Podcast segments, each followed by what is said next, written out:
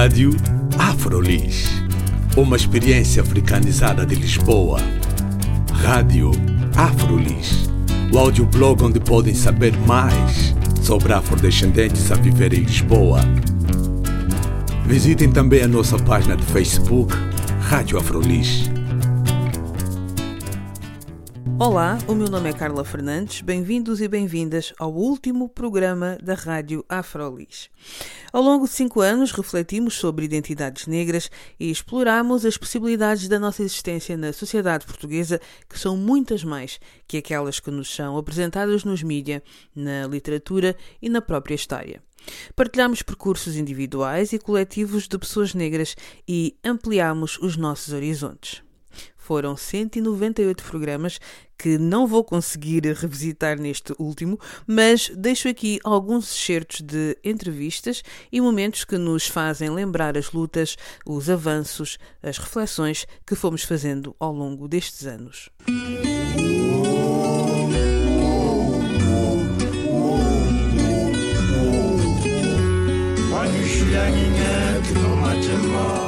Desde o primeiro programa que tentamos fixar as vivências e os corpos negros no território de Lisboa, mas também de Portugal, marcando os nossos percursos através da nossa própria linguagem. Uma das expressões de arranque foi afro-lisboetas. Afro-lisboeta serão provavelmente os eh, que habitam Lisboa como se ela fosse a sua terra, a sua terra mãe. Alguém que tem África em si e vive nesse espaço. É uma pessoa que veio da África, África de língua portuguesa ou não, mas que veio da África e que hum, passou a gostar tanto disto que deixa-se aqui ficar, vai de férias quando pode, quando consegue, mas é, é aqui que passa a, a, viver, que é o meu caso. Afro-Lisboeta, eu acho que é o mundo lá dentro, sabes? Tipo, uh, ser africano já é uma coisa de si multidisciplinar, multi-identitário, eh, até tendo raízes de, de, toda a humanidade, sabes? E depois colocar numa cidade como é a cidade de Lisboa, que já é de si também multicultural e, e posicionada na Europa, é como se tivesse o mundo inteiro nessas duas palavras. O afro-lisboeta eu acho que é aquele que tem um, um certo swing no pé porque gosta de dançar porque é afro, mas também é lisboeta porque tem uma manha de europeu e tem, tem manias de europeu, tem luxos de europeu, né? Afro-lisboeta. Vem, muita, vem muitas ideias sobre o afro-lisboeta, né? Eu diria especial, por exemplo. diria especial. Afro-lisboeta é um conjunto de coisas, de riquezas. Às vezes fico triste, né? Porque não há um aproveitamento, não há um aproveitamento propriamente dito, né? Mas penso que isso ainda vai dar que fazer, vai dar que falar. Ouvimos por ordem a cantora Selma Wamus, o escritor Calaf Epalanga, a dizedora de poesia Elsa Noronha, o consultor Virgílio Varela, a cantora Sara Tavares e também o cantor Chalo Correia. Todos deram a sua visão do que seria um afro-lisboeta. Mas houve também quem reclamasse um uso mais esclarecido da expressão afro-lisboeta. Jacinto Catar Moreira, que na altura se apresentou como sendo uma mulher africana de origem guineense, feminista, a viver em Lisboa desde a sua infância. Investigadora associada do Centro de Estudos Internacionais do ISCTE, licenciada em História Moderna e Contemporânea pelo ISCTE e mestre em Estudos Africanos. No seu doutoramento, trabalhava questões de género e o seu impacto no desenvolvimento político da Guiné-Bissau. Sobre identidades afro, dizia Joacim Catar Moreira em 2015. Eu acho que alguém que não é afro, que não é lisboeta, que não é imigrante, que não é africano, não pode identificar outro alguém como esse alguém sendo afro-lisboeta. Afro significa muita coisa e eu acho que geralmente utiliza-se a expressão afro como uma forma de racismo subtil. é uma forma muito inteligente e muito suave de nós identificarmos a origem de alguém e de nós identificarmos a cor da pele de alguém. Exato. E nós identificarmos também igualmente a história de alguém, não é? Este afro que às vezes é usado como uma forma quase moderna e pós-colonial, não é? De um africano que não é somente um africano, é um africano vá internacional, porque ele pode ser afro-lisboeta, pode ser afro-parisiense, ele pode ser afro-alemão, mas esse afro existe atrás do alemão, atrás do lisboeta, atrás do americano igualmente, para identificar a cor da pele destes indivíduos, para identificar ah, o fato destes indivíduos serem de origem estrangeira, não é? Ah, E eu não gosto muito de usar a expressão afro-lisboeta porque eu acho que é importante nós darmos uma importância enorme àquilo que são os conceitos e que nós utilizamos, não é? Isto porque as expressões não são inocentes. Obviamente que hoje, quando se fala dos afro lisboetas, do multiculturalismo, eu acho isso ótimo. ah? Mas, ao mesmo tempo, é importante nós não nos esquecermos que as identidades têm muito a ver com uma série de fatores, às vezes não necessariamente óbvios, Como por exemplo, eu acho que se alguém que nasceu em Portugal e que nunca conheceu nenhum país em África, nunca conheceu o país de origem dos seus pais, avós, etc., que foi educado aqui, que esta é a única realidade que conhece efetivamente, essa pessoa se calhar pode optar, porque às vezes é uma opção não se identificar com esta expressão afro-lisboeta. Assim como alguém nas mesmas situações pode optar por identificar-se com isso. Quer dizer, a pessoa identifica-se ou não se identifica. E são escolhas no sentido em que nós escolhemos aceitar, assumir e incorporar aquela identidade em específico. Ser afro-lisboeta remete-nos para uma série de questões, nomeadamente o fato de nós não sermos originalmente portugueses. Eu acho que afro e a expressão afro não tem nada de negativo. O que acho é que é necessário nós às vezes desconstruirmos certas ideias e certas óticas, não é?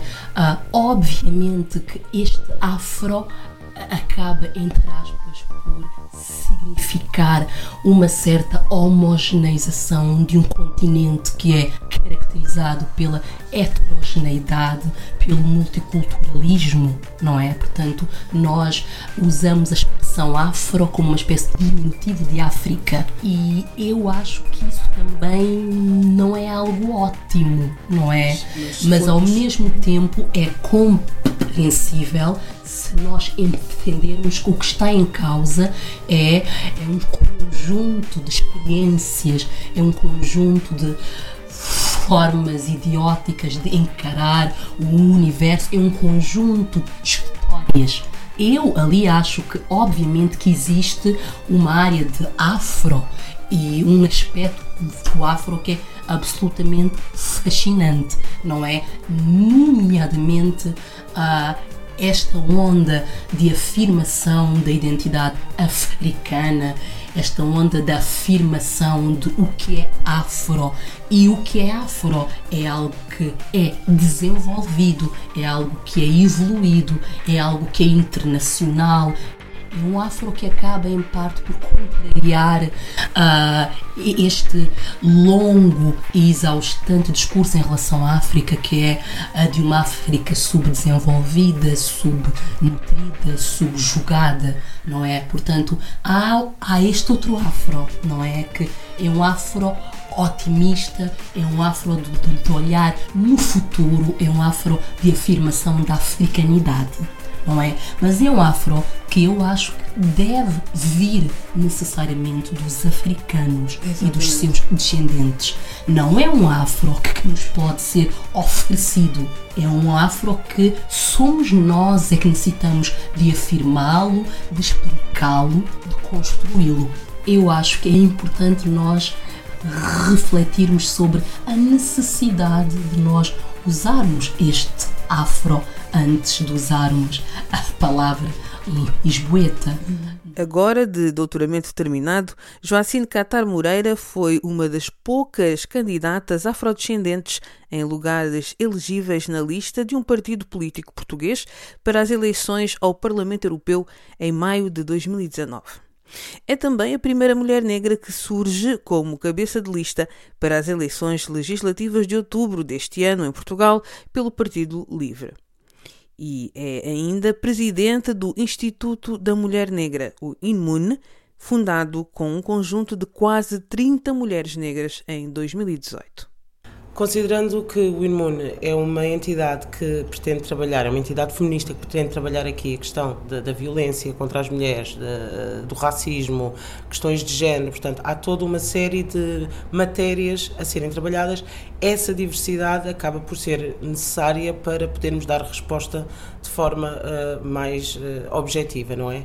Especialmente quando nós pensamos que a mulher negra normalmente é vista de uma forma, ou não é vista quase, não é? Quando falamos da mulher negra, quase que se fosse uma, uma personagem tipo. Exatamente, que ocupa um determinado lugar muito específico na sociedade. Portanto, é isto um dos uma, é esta uma das grandes missões do Imune, é desconstruir essas ideias através da diversidade na intervenção, não é? Portanto, como objetivos, o Imune tem, portanto, obviamente, trabalhar as questões da igualdade, da paridade e da justiça social, combater uh, a invisibilidade, uh, aí está, uh, trabalhar na área da cultura, designers, políticas, trabalhar na área da educação, da psicologia, portanto, e os nossos departamentos acabam por transmitir também essa ideia.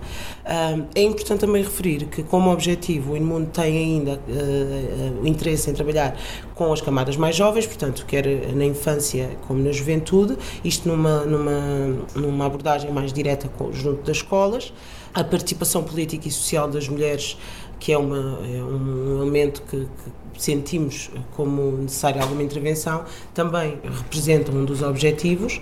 a valorização histórica e cultural da cultura africana e negra em Portugal também uh, representa um dos objetivos. Portanto, o Irmão tem aqui uma série de bandeiras uh, que pretende içar e trabalhar as questões de género, obviamente, as questões da sexualidade, muito importante também de, de, de referir.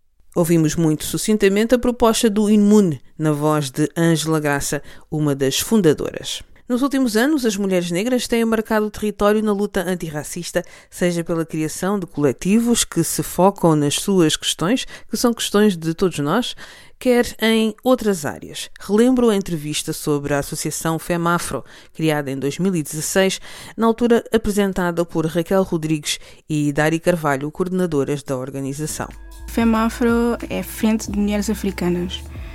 E o objetivo é simplesmente uh, ter uma organização que defenda e promova a imagem e os direitos das mulheres negras, africanas e afrodescendentes em Portugal.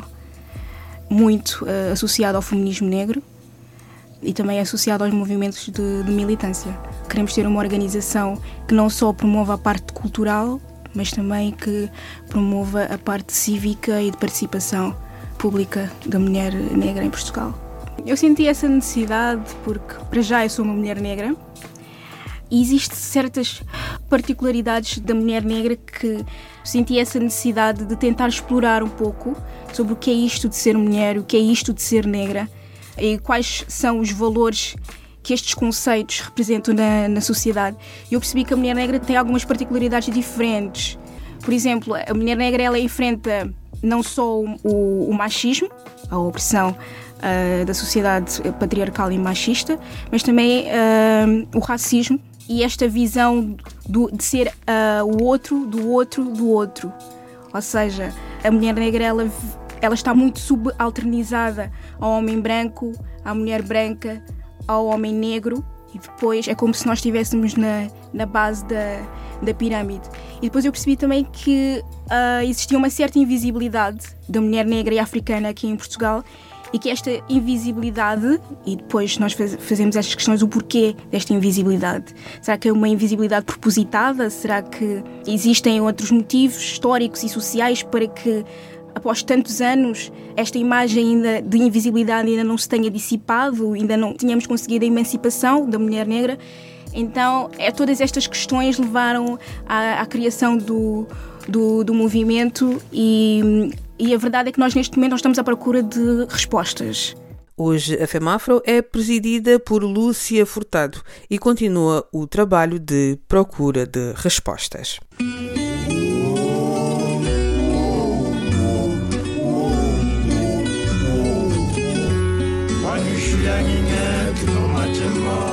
FEMAFRO foi também uma das 22 organizações a assinar uma carta aberta enviada à ONU em 2017 sobre desigualdades raciais em Portugal. A carta aberta surge na sequência do relatório apresentado por Portugal na Convenção Internacional para a Eliminação de Todas as Formas de Discriminação Racial, iniciativa das Nações Unidas e resulta do esforço de pessoas e coletivos que têm combatido o racismo, lutado pela melhoria das condições de vida e reivindicado uma cidadania plena para os afrodescendentes negros em Portugal. Mamadou Ba, dirigente do SOS Racismo, sobre a carta aberta.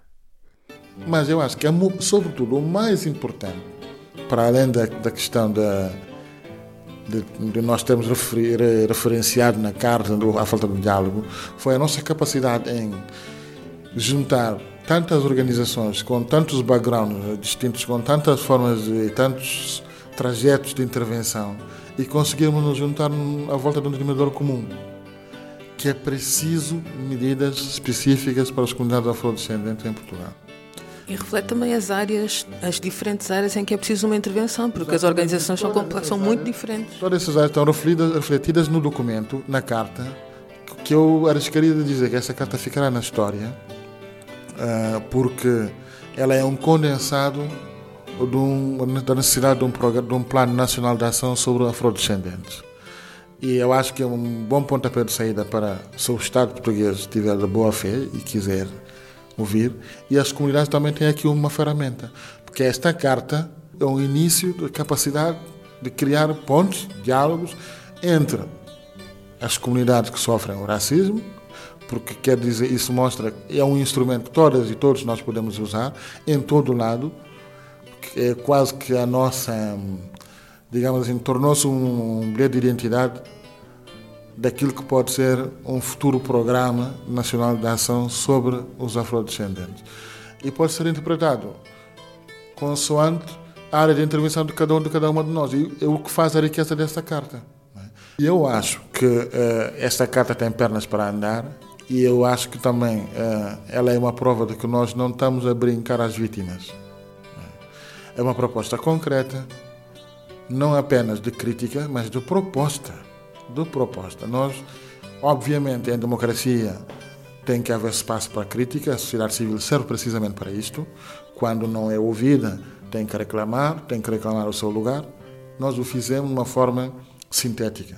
O que fizemos a seguir foi fazer um retrato das desigualdades que nos afetam e propor soluções concretas. É? Portanto, é preciso, ou seja, neste momento, a bola está do lado de quem decide. Nós, não somos nós que decidimos, nós, nós, mas quem decide sobre a nossa vida tem que nos ouvir. E nós também não podemos ficar parados à espera que quem decide sobre a nossa vida fique convencido que um dia mais tarde terá que fazer alguma coisa.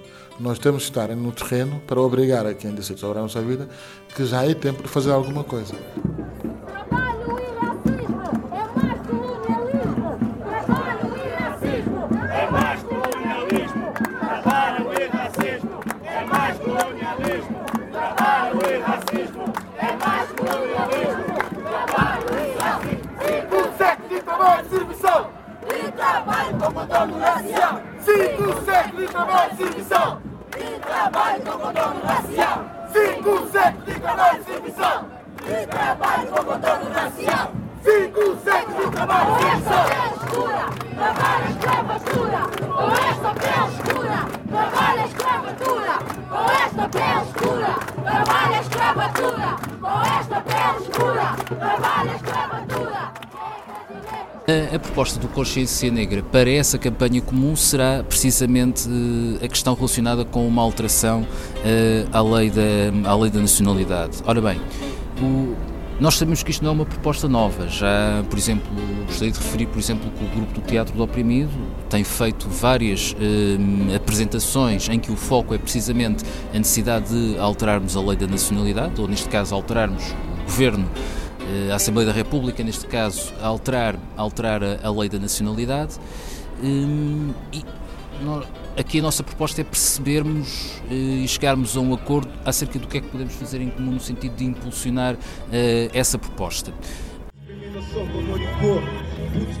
Nós temos essa consciência negra, porque nós conhecemos a especificidade, a particularidade de sermos negros numa sociedade racista. E o racismo que nós falamos não é o racismo banal, não é o racismo de, ao passarmos da rua, chamarem-nos pretos, não. Esse racismo não nos importa.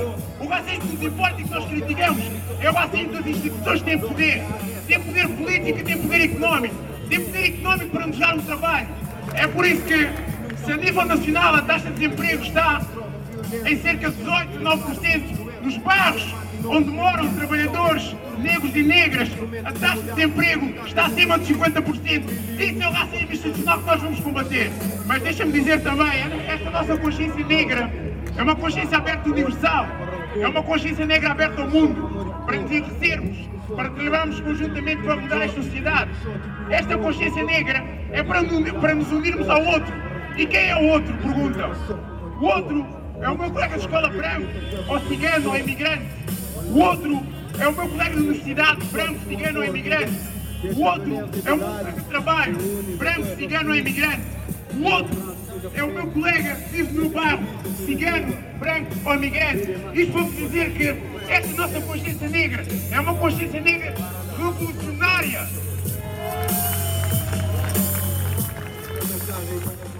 Nestes últimos anos, temos saído às ruas, reivindicado direitos civis, mas também reclamado a nossa memória. Uma das pessoas que tem feito visitas guiadas marcando a presença africana em Lisboa é um togolês, Naki Gaglo, que se questionou sobre a presença de tantos africanos em Lisboa. Um, quando eu cheguei há um ano e meio, a minha primeira impressão aqui é como os africanos são muitos porque eu uh, fui na Espanha e vivia na, na Sevilha, mas lá na Sevilha não, não havia muitos africanos. E fui também na Alemanha, e Alemanha não havia muitos, e aqui cheguei e a primeira impressão na, na rua são os africanos que vi aqui. E a primeira pergunta que fiz é hum, por que há muitos africanos aqui? E queria saber se os africanos uh, estão muito bem integrados na, sociedade aqui e conhecer mais da história dos africanos. E por ali, então, pensei em um, um tour e vim a ideia assim como fazer um tour sobre uh, a história um, dos escravos da, do século XV até os tempos da independência dos, dos países africanos. Mas quando fazemos a visita guiada, poucos são os marcos visíveis da presença africana na cidade. Algo que a Jazz, Associação de Afrodescendentes, formada em 2016, quer mudar e está a mudar com a construção de um memorial de homenagem às vítimas da escravatura do Império Português em Lisboa. Esta foi uma proposta apresentada em 2017 pela Jazz no âmbito do orçamento participativo que elege os projetos dos munícipes e da sociedade civil a financiar pela Câmara. Nós apresentámos o projeto para a construção do memorial às vítimas da escravatura para o Orçamento Participativo de Lisboa de 2017 e o nosso, nosso, o nosso projeto foi o, foi o projeto vencedor, portanto foi o mais votado. Tivemos 1176 votos e foi maravilhoso porque a concurso havia várias zonas. Então nós concorremos a Zona Centro, na qual estavam a concorrer 10 projetos. Portanto, e o nosso projeto foi o mais votado nessa zona e o segundo mais votado teve 296 votos. Portanto, foi uma diferença enorme entre o primeiro e o segundo.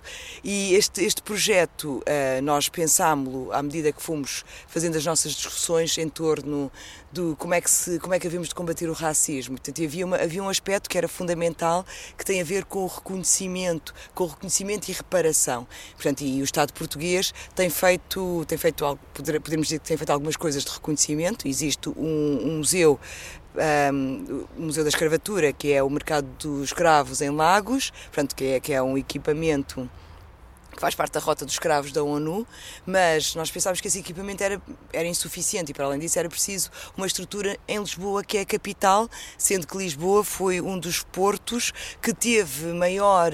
Um, comércio de, de pessoas escravizadas. Portanto, uh, Portugal uh, traficou cerca de 6, uh, 6 milhões de pessoas escravizadas e dessas grande parte partiram de Lisboa. Portanto, e, e, com conversas com historiadores nós sabíamos que havia entre a zona da Ribeira das Naus e o Campo das Cebolas seria uh, a zona onde os escravos eram recebidos, tratados, portanto havia a Casa da Índia e depois então o, saíam para, para o Atlântico, portanto para a travessia do Atlântico. Portanto, o que nós queríamos queríamos principalmente era inscrever-nos na, na, na, discussão que, que, está em torno do racismo em Portugal, aprofundar essa discussão e criar uma estrutura que permitisse ter uma agenda própria em torno destes temas, portanto, escravatura e colonialismo e também uh, pós-colonialismo e racismo. Portanto, contar toda a história do tráfico, de, do, do comércio de pessoas escravizadas com o papel que Portugal teve e até aos dias de hoje as continuidades que daí existem. Portanto, sempre uh, numa, numa espécie de dizer, simbolicamente, através de uma manifestação, que estas situações não podem continuar. Beatriz Dias, presidente da Jazz, Associação de Afrodescendentes, sobre o memorial da escravatura inicialmente planeado para a Ribeira das Naus, mas que agora será colocado no Campo das Cebolas, local que também cumpre o propósito inicial, segundo os proponentes. A memória tem sido cada vez mais valorizada pelo movimento negro e a memória sobre si mesmo é algo que também é o foco de preservação. Para uma história do movimento negro em Portugal, 1911 a 1933. É uma exposição organizada pelo historiador e membro do coletivo Consciência Negra José Duarte e Pedro Varela, investigador do Centro de Estudos Sociais de Coimbra, mas também por Cristina Rodão, professora da Escola Superior de Educação de Setúbal e investigadora do ISCTE. Vamos ouvir José Duarte. O Pedro Varela, que é investigador do Centro de Estudos Sociais da Universidade de Coimbra e, e também alguém que anda na causa antirracista já há muito tempo, encontrou um material uh, na imprensa negra, uma imprensa negra publicada entre 1911 e 1973 em Lisboa, portanto por uh, negros e afrodescendentes a residir em Portugal na, na, altura que coincide com a Primeira República e depois com a fase da ditadura militar antes da instauração do Estado Novo que ocorreu em 1933. o Pedro Varela leu, leu esse material, material e um, encontrou nele um, o, o germen, a semente de uma, de uma geração de uh, combatentes antirracistas em Portugal e digamos que desafiou-me a escrever em conjunto um, um, trabalho académico que está neste momento em fase de, de conclusão, será um artigo científico que, que estamos a concluir e desse artigo científico o, o Pedro desafiou-me também a que fizéssemos uma, uma, uma versão, que eu chamar-lhe uma versão mais uh, simplificada, uma versão para divulgação, que é aquilo que pode ainda hoje ser consultado no, no, no site Boala, não é? Uh, no decurso deste processo, a, a Cristina Roldão, creio que toda a gente que ouve o, o audioblog sabe quem é Cristina Roldão, dispensa apresentações, e que também escreve sobre uh, mulheres do movimento negro uh, durante o século XX em Portugal, ela desafiou-nos a que em conjunto elaborássemos uma exposição que uh, teria como intuito divulgar para um, um público o mais alargado possível uh, quem são, o que era esta geração, quem são os protagonistas. E, e na verdade a ideia da exposição é um, divulgá-la a um conjunto alargado de pessoas, como eu disse há pouco, uh, que pode passar por uh, associações de bairros, escolas, uh, por aí fora. Portanto, é uma exposição que nós pretendemos que chegue a um maior número de pessoas possível, uhum. porque, porque, porque a verdade é um assunto que tem sido muito. Uh, nós consideramos que este assunto tem não tem sido não, não tem não tem sido dado o destaque de, que deveria ter sido dado. Há um livro muito muito interessante e muito uh, muito interessante que é as origens do nacionalismo africano do Mário Pinto de Andrade e foi o, o primeiro autor a tratar deste assunto com alguma um, abrangência e profundidade. Agora, uh, o Mário Pinto Andrade vê nesta geração um, os precursores dos, dos, lutadores nacionalistas pós-Segunda Guerra Mundial, portanto, a geração de, Cabral, de Amilcar Cabral.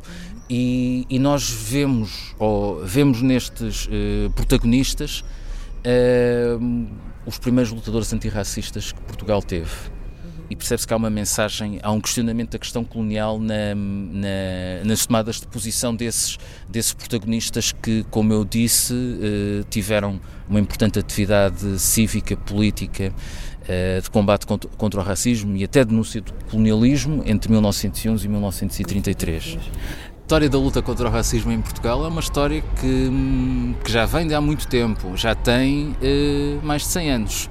E esta exposição precisa, pretende precisamente assinalar eh, essa, essa questão. Esta exposição pretende resgatar a memória de uma geração de afrodescendentes que, no início do século XX, constituiu o primeiro movimento panafricanista da cidade de Lisboa. Um contributo para a divulgação da história dos portugueses negros que tem sido silenciada em Portugal que decorreu de 14 a 24 de maio de 2019 na Escola Superior de Educação do Instituto Politécnico de Setúbal, mas também está pronta a ser instalada em outros locais que tenham interesse. Fica aqui a dica. Um outro lugar de memória é a literatura. Em 2015, a escritora Jaimília Pereira de Almeida presenteou-nos com o seu primeiro romance, o livro Esse Cabelo, que retrata a relação de uma jovem negra com o seu cabelo e muito mais. Uh, durante muito tempo não tinha, não sentia uma grande curiosidade por coisas africanas. Passei muitos anos a viver em Portugal como se não tivesse nada a ver com a África, como se isso não fosse uma parte da minha vida. E a certa altura, uh, de uma maneira mais ou menos inexplicável, comecei a sentir uma grande curiosidade uh, e deparei-me com uma enorme ignorância da minha parte. Portanto, eu não conhecia nada, não tinha referências, Há muitos anos não ia ao país onde nasci, não tinha africanos à minha volta e isso passou a ser um, um passou a despertar-me uma grande curiosidade. E eu comecei a ver este mesmo movimento de curiosidade e uma espécie de acordar por uma série de tópicos e questões africanas na vida de outras pessoas. Comecei a acompanhar vídeos na internet em que pessoas falavam sobre a mesma coisa, comecei a ler livros sobre os mesmos assuntos, comecei a, a acompanhar isto vídeos de que vão desde raparigas que falam sobre cabelo até autores que escrevem sobre a África. E de repente esta curiosidade tornou-se uma coisa esmagadora. Portanto, o que se passou foi eh, este livro, de alguma maneira, é indissociável da minha história pessoal de relação com a, com a escrita mas ao mesmo tempo também é indissociável do aparecimento simultâneo de muitas pessoas à minha volta a sentirem coisas parecidas com o que eu estava a sentir. E são coisas que não têm nada a ver com nostalgia, eh, mas a sentir uma espécie de ímpeto por perceberem quem são e de onde vieram. Isso justifica-se porque a Jaimila tem uma família que é parte africana e parte portuguesa e, e, cresceu essencialmente com a família portuguesa aqui em Portugal. É, sim, sempre em contacto com a minha família uh, angolana, uh, mas cresci sobretudo junto dos portugueses. E depois, uh, por, por mero acaso, nas minhas relações pessoais, nas pessoas que me são mais próximas, os meus amigos, eram sobretudo portugueses. Portanto. Uh... É engraçado que eu assinalei uma parte no livro e se calhar uh, reflete um bocado isto que estamos a dizer. Só um bocadinho. Uh, de facto, então, De onde estou, essas saudades não poderiam ser colmatadas com nenhum regresso. Aonde iria eu? Procurar-me onde? Não foi apenas a circunstância desta mudança de casa o que, reaproximando-me dos subúrbios da minha infância portuguesa, me trouxe ironicamente saudades de Angola. Foi também ter percebido, por exaustão de evidência, que não sou igual às principais pessoas da minha vida, que algo de fundamental nos separa, muito para lá do aspecto dos nossos cabelos. Por difícil que seja admiti-lo, o desejável ambiente de igualdade no qual tive a felicidade de ser educada em Portugal afastou-me de alguma coisa importante de que procuro recordar-me, de uma noção clara das diferenças que me separam das pessoas entre as quais me aconteceu crescer, que foram, aliás, quem me ensinou a perceber a importância das diferenças de que sinto falta. Eu achei que esta parte refletia precisamente o que nós estávamos a falar. É, é. No entanto, há um, há um, há um, um pormenor naquela, naquela passagem, uh, quando digo que onde iria eu procurar onde, que no fundo é, é uh, contém uma espécie de princípio de onde todo o livro nasceu. Porque o livro, ao mesmo tempo que faz que nasce desta pergunta, onde é que eu posso ir à procura de mim mesma? A que memórias, a que pessoas, a que mortos, a que vivos é que eu posso recorrer para perceber um bocadinho mais sobre mim? Ao mesmo tempo que me coloco estas perguntas, o livro também parodia de alguma maneira aquilo que podia ser uma espécie de regresso heróico às origens, uma espécie de viagem ao som de trombetas e de tambores de alguém que parte de casa e diz agora vou sair e vou descobrir-me. Portanto, eh, no fundo, o livro é uma elaboração à volta da ideia de que, para começar, não há trombetas, não há heroísmo nenhum e, e por outro lado, também não saberíamos onde ir e não nos podíamos preparar para fazer essa viagem de antemão. Não há de facto nenhum sítio onde esteja aquilo de que estamos à procura quando estamos à procura de nós mesmos. E, e, isto eu acho que é qualquer coisa que está muito relacionado também com a experiência de outras pessoas que têm histórias de vida parecidas com a minha, para falar um bocadinho daquilo que dizias há pouco sobre a identificação de outras pessoas com o que escrevi. Tem a ver com isto, são pessoas que algumas já nasceram em Portugal, embora não sejam encaradas como portuguesas de pleno direito, outras que nasceram em África e já não vão lá há muito tempo, que não percebem muito bem de onde são e ao mesmo tempo sentem-se completamente de mãos atadas uh, no que diz respeito à possibilidade de voltarem onde quer que seja, porque elas são daqui, mas ao mesmo tempo não são. Elas são é de Lisboa, elas são é do Colombo, elas são é de elas são é do Chiado e das ruas daqui, mas ao mesmo tempo não são. Portanto, há essa, essa tensão entre, entre estes dois planos. E se perguntássemos a Inocência Mata, das únicas professoras universitárias negras em Portugal, escritora, doutora em letras e pós-doutorada em estudos pós-coloniais, o que dizer sobre este livro de Jaimília? Foi publicado uma, uma escritora, pode ser o exemplo de Amília Almeida, exatamente. Se me perguntassem onde é que arrumaria o, o livro, esse cabelo?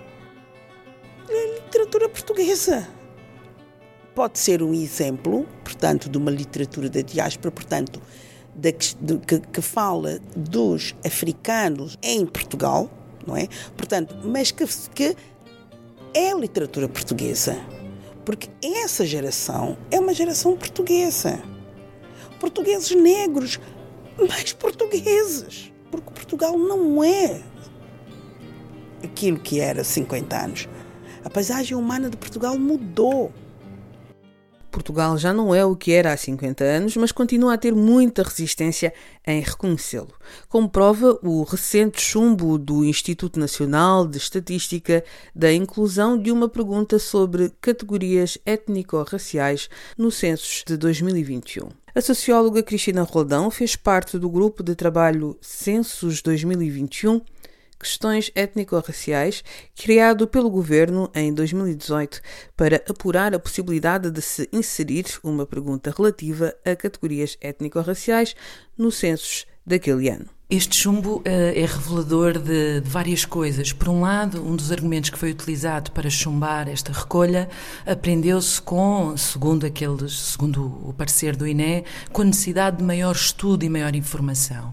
Uh, que uma questão sensível como esta exigiria uh, muito mais investimento em termos de estudo.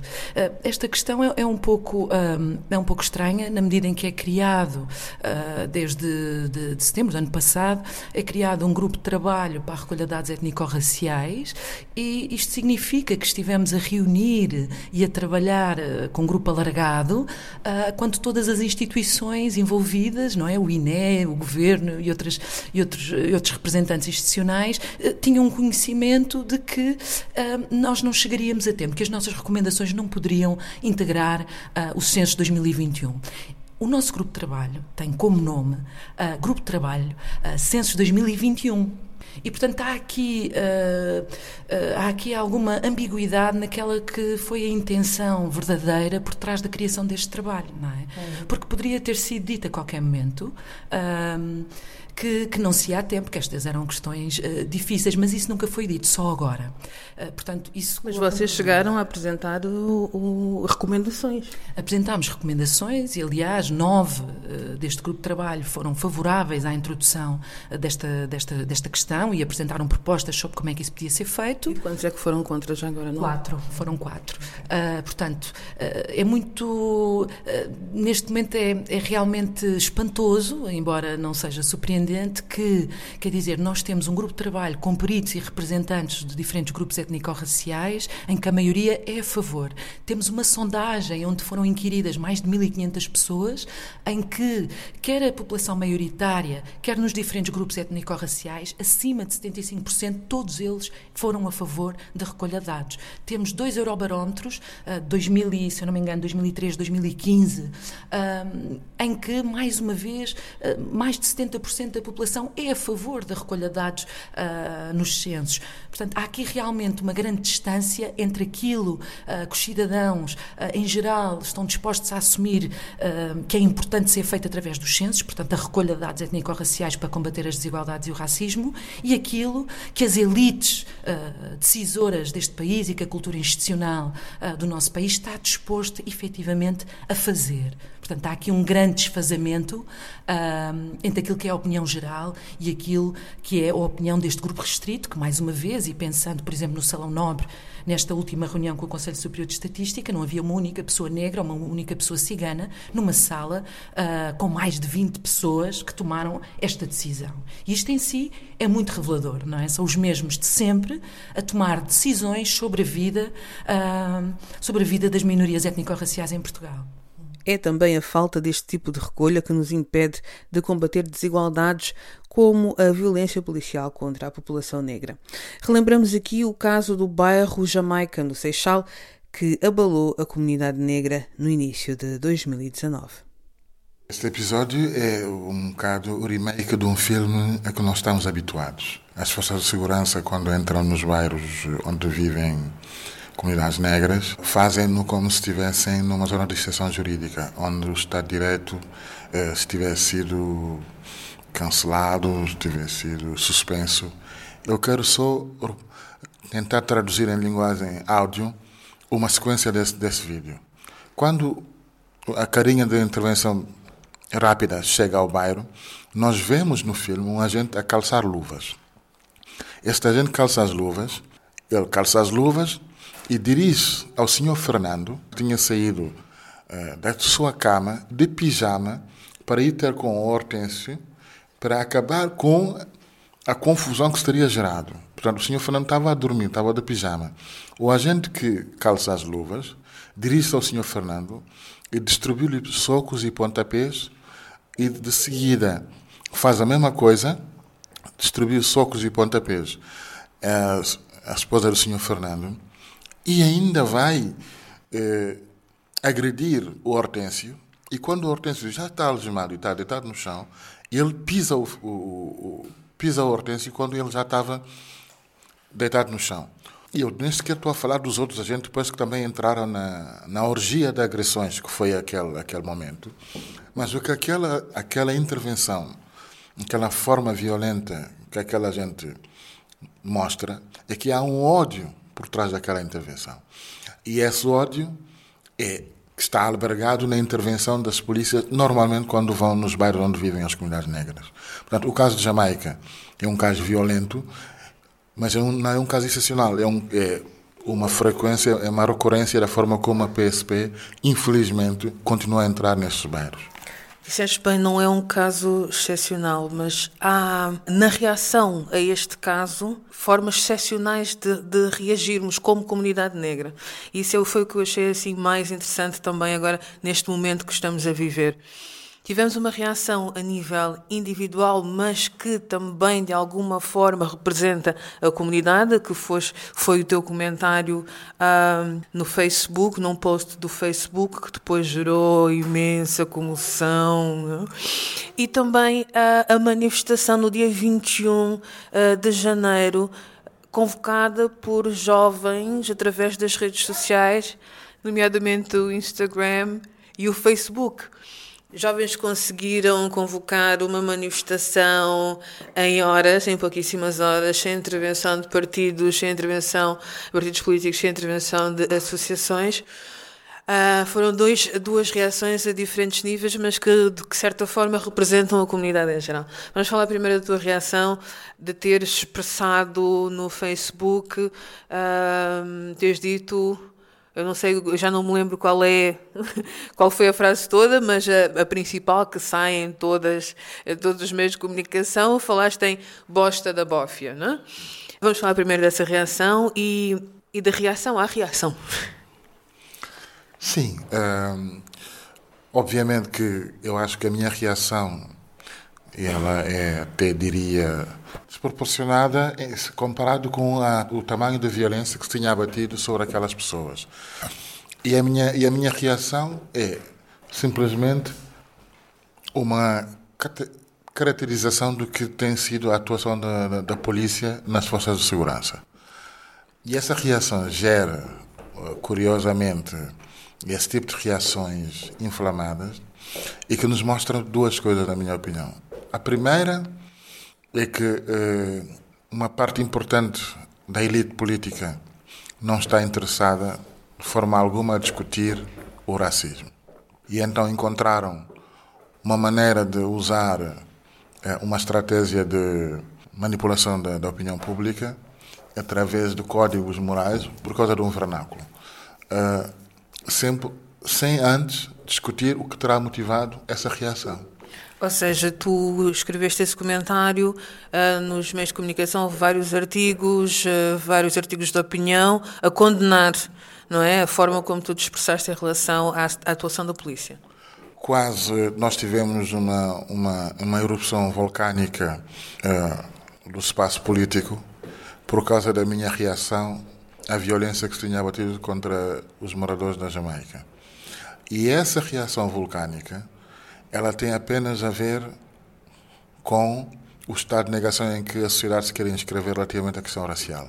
Não querem que se discuta o racismo e encontraram a melhor forma de diabolizar quem esteja indignado, revoltado uh, com a violência. E o meu posto é tão só uma, um epifenómeno do que representa realmente a necessidade e a urgência de nós torna, tornarmos cada vez mais audíveis a nossa indignação, a nossa revolta.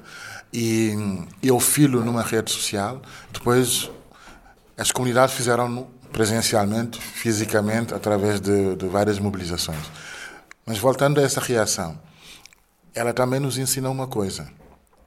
Se até há pouco tempo eh, muita gente, cinicamente, dizia sempre que eh, o racismo eh, é uma questão menor na sociedade portuguesa, ou que o corporativismo que existe dentro das forças de segurança e também na classe política eram coisas absolutamente laterais, as reações ao meu posto provaram o contrário, que há um racismo larvar eh, que atravessa quase todos os setores da sociedade portuguesa.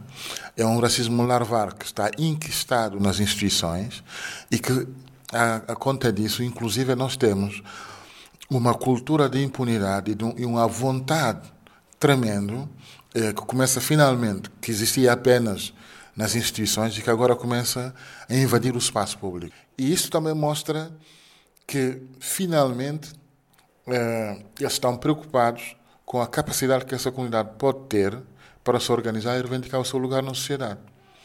E também leva-nos agora à segunda, à segunda reação por parte da comunidade negra, que foi a manifestação organizada pelos jovens no dia 21. Ah, também, também liga um bocado com a reação de várias pessoas ou a naturalização ah, relativamente à violência com que essa manifestação foi recebida. Exatamente. Repara, se nós, se nós formos ver, para já, eu acho que a gente devia dizer isso sempre, em alto e bom som, que a manifestação do dia 21 ficará na história para sempre.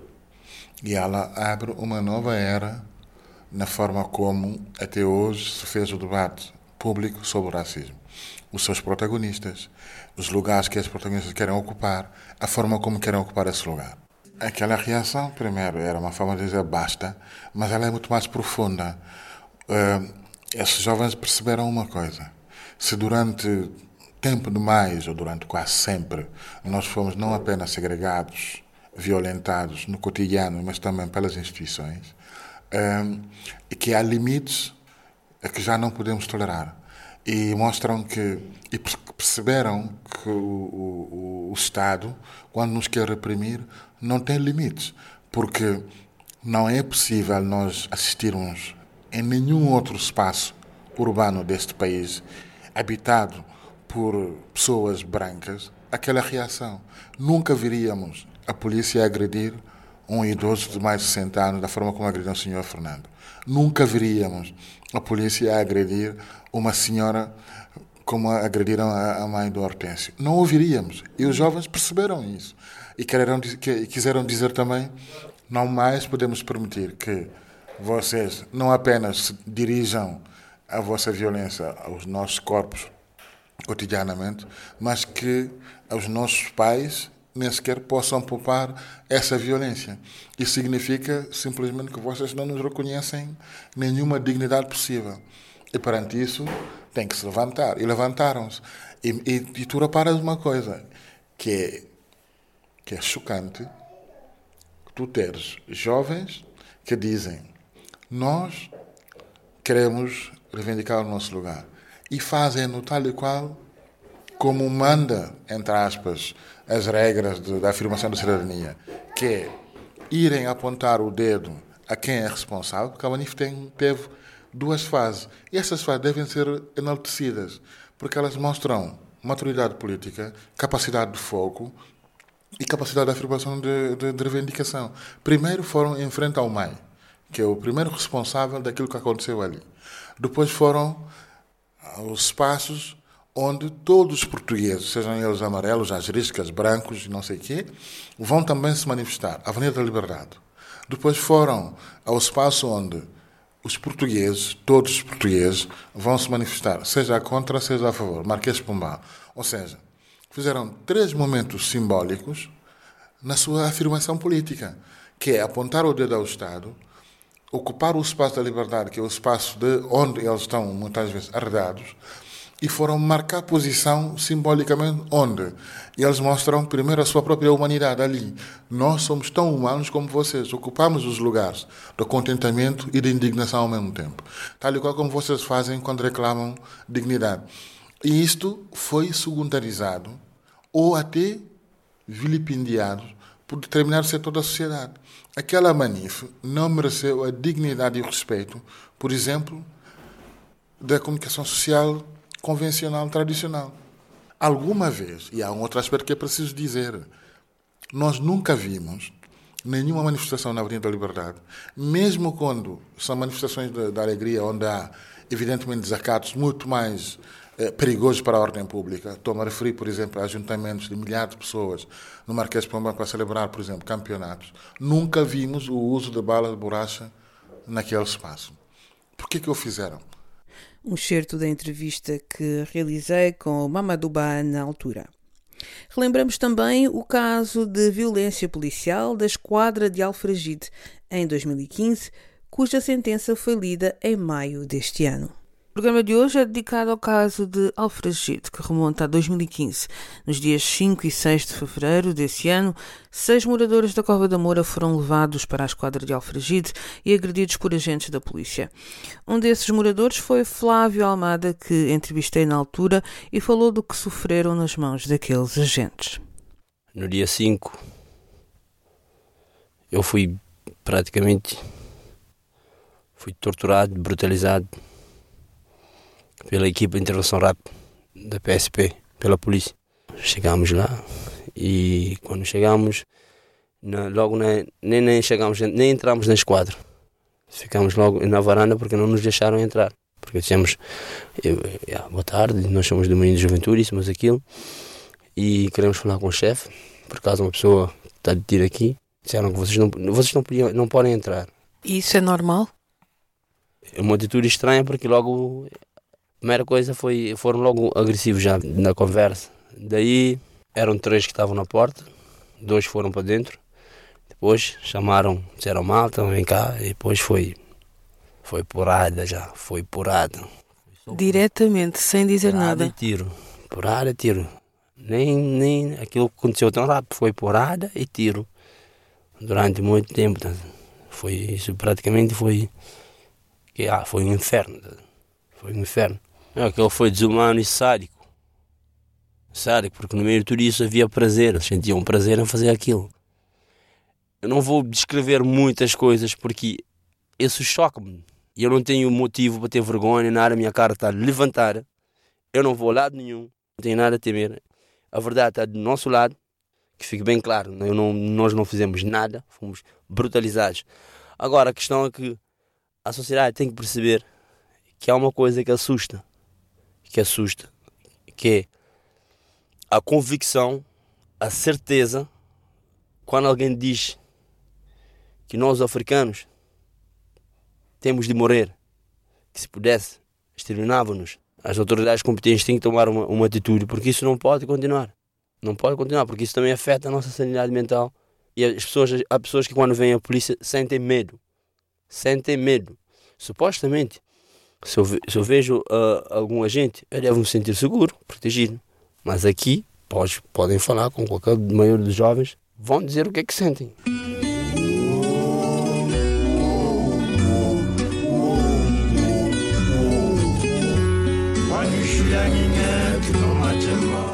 Dezessete agentes acabaram por ser acusados de sequestro, tortura, racismo, coação e falsificação de provas. O julgamento durou um ano, com 30 sessões e mais de 100 pessoas ouvidas. A sentença foi lida no dia 20 de maio de 2019 e eu pedi a algumas pessoas da comunidade negra para comentarem a sentença.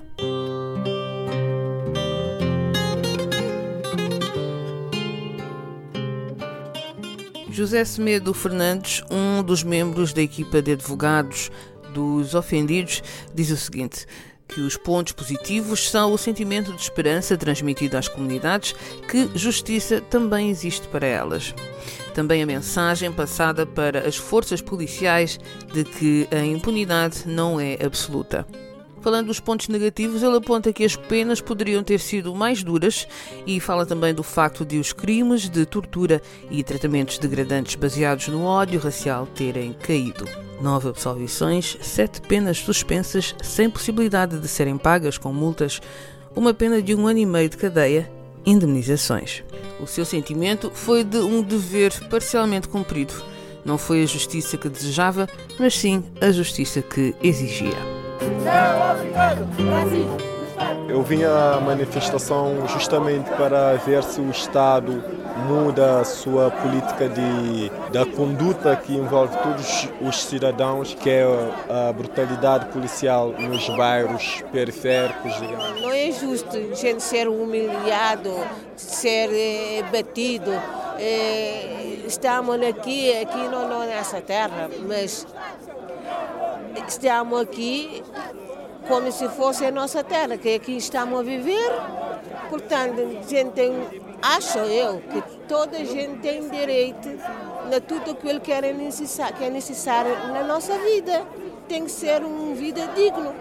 Pá, eu acho que é importante, não só para mim, mas para, devia ser importante para todos, eh, pá, mostrar a nossa força, mostrar a nossa indignação perante, pá, perante o Estado, neste caso, as forças da, da, da autoridade, que pá, com os seus atos eh, repetitivos e cansativos, torna-se cansativo para nós. Uh, faz sentido estar aqui, hum, não só como cidadã também uh, portuguesa e africana, é, que tem origens, mas sim como uh, ser humano, não é? Porque faz sentido todos contribuirmos para que exista paz, equilíbrio e, e que não existam estas situações de violência desnecessária e principalmente o racismo. Não podemos ficar em casa à espera de que os problemas se resolvam. Nós é que temos que tomar a frente e vir cá manifestar e protestar contra a injustiça que estão a acontecer perante a comunidade negra. Acredito que qualquer violência policial contra negro em qualquer parte do mundo é, cabe a minha solidariedade quanto negra. Então, eu não sou simplesmente brasileira, eu sou uma negra no mundo. Então, isso me motivou a estar aqui nessa manifestação. Hoje, se as coisas acabarem como acabaram agora e vão acabar, não há notícia a fazer amanhã a não ser da nossa capacidade de organizar. Estes sons foram gravados em 2015 na manifestação em frente à Assembleia da República na sequência da violência contra os jovens na esquadra de Alfragide. As histórias são muitas, as conquistas algumas e a luta continua. Há cinco anos a proposta foi esta.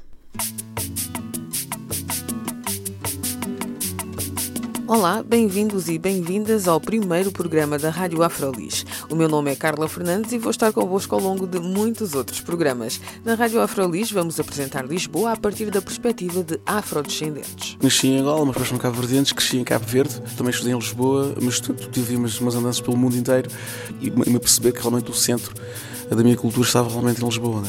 Eu acho que Portugal é um país ainda extremamente colonial e mesmo se virmos em termos de produções culturais e dos mídias, não há um pensamento pós-colonial. As pessoas vão em sítios, ficam nos sítios porque há emoções, há escolhas, há sentimentos. E eu escolhi ficar porque senti que eu tinha algo, algo para fazer. Rádio Afrolis, uma experiência africanizada de Lisboa.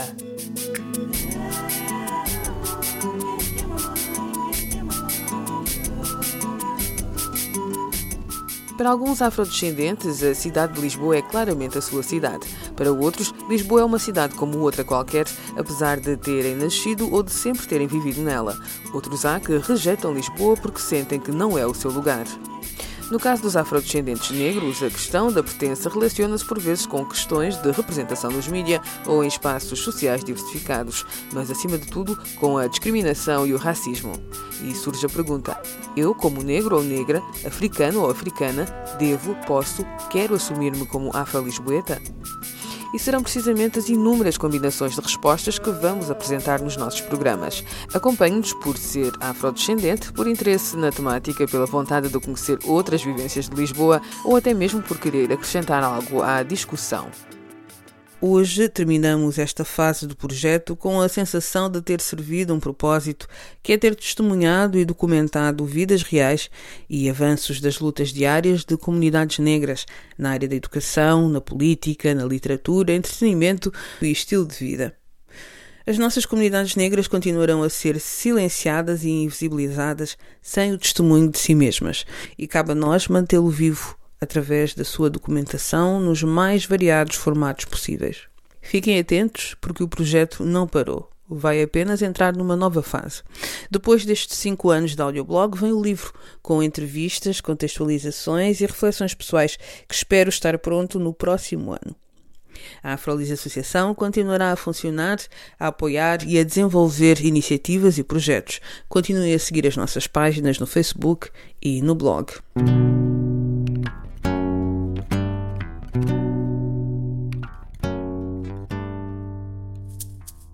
Mas antes de terminar, quero deixar aqui um agradecimento a todas as pessoas que participaram dos programas, mas especialmente a quem nos acompanhou de perto.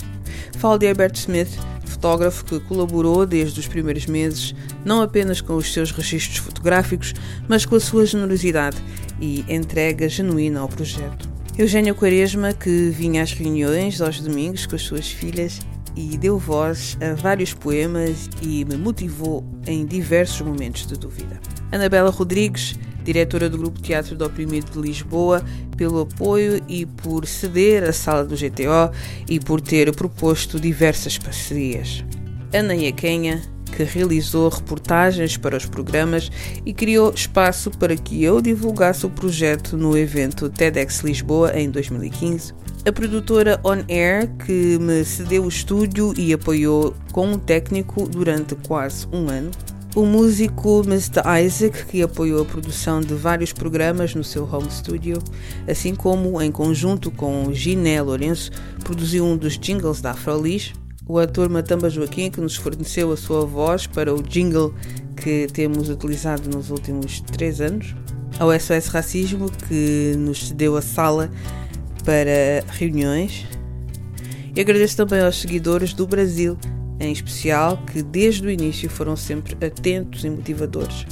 E claro, aos seguidores de Angola, Moçambique, Guiné-Bissau, Santo e Príncipe e Cabo Verde.